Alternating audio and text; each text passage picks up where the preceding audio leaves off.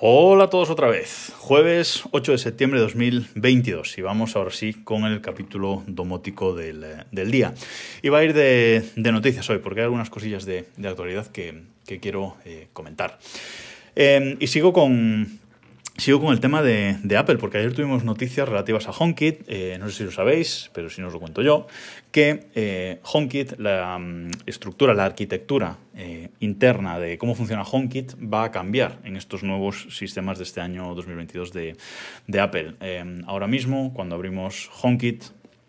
desde nuestro, desde nuestro iPhone, por ejemplo, lo que hace el iPhone directamente a través del hub HomeKit que tengamos en casa, el Apple TV o el HomePod, pues eh, revisa el estado de todos y cada uno de los eh, accesorios.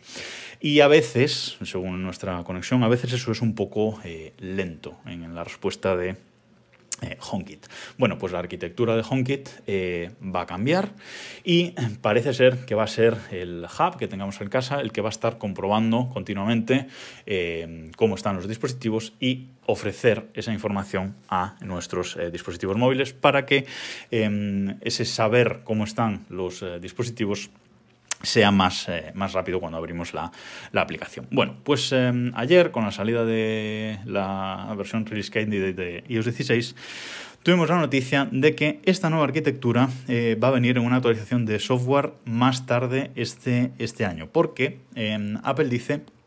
que necesita que todos los dispositivos con acceso a Home estén usando la última versión del eh, software. Es decir, esto parece que va a ser un cambio en, la versión de, software de los hubs de, de, HomeKit y solamente desde la última versión de nuestros dispositivos móviles, iOS 16, WatchOS 9, iPadOS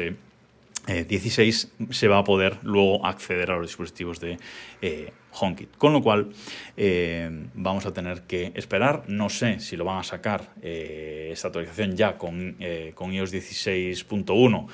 que va a ser la primera versión de iPadOS, es decir, en, octubre, o será más adelante, y supongo que será cuando salgan macOS y, iPadOS, pero de momento tenemos ese retraso. Y lo mismo para la em, compatibilidad con, Mata de los dispositivos, con Matter, de los dispositivos em, en, los sistemas de, Apple.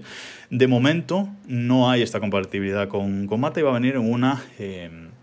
en una actualización eh, posterior. Así que yo supongo que, es eso, que, será en, octubre cuando todo esto eh, ocurra, pero de momento en eh, el sistema iOS que podamos instalar el, todos el, lunes de forma, de forma pública y oficial, no va a estar presente ni Mata ni esta nueva arquitectura de HomeKit. Eso hay que tenerlo en cuenta. Y hablando de Mata, tengo que hablar del fabricante EVE, ya sabéis, EVE, EVE o IF, supongo que se, que se pronuncia en inglés, que lo está apostando todo a Mata. Eh, es un fabricante que solo tenía dispositivos para, para HomeKit, de hecho dispositivos Bluetooth, ni siquiera eh, algunos Wi-Fi y tal, pero él empezó por dispositivos Bluetooth, esos enchufes Bluetooth, eh, etc. y hasta ahora solo era compatible con HomeKit, como digo. Pero en el, en el IFA, en la feria de, de tecnología europea, similar al CES de, de Las Vegas, han eh, presentado pues algún producto nuevo, una nueva cámara, bueno, un nuevo color de cámara, unos nuevos interruptores de, pared, etcétera, algunos eh, bueno, motores para, para cortinas, etcétera, y los han presentado directamente con compatibilidad eh, Mata. Y han hecho una, pues una demostración también junto con, junto con productos de tablets de Samsung y con dispositivos eh, Google Nest, el Google Nest Hub, este que tiene eh, pantalla, que es como el, como el Amazon Echo Show,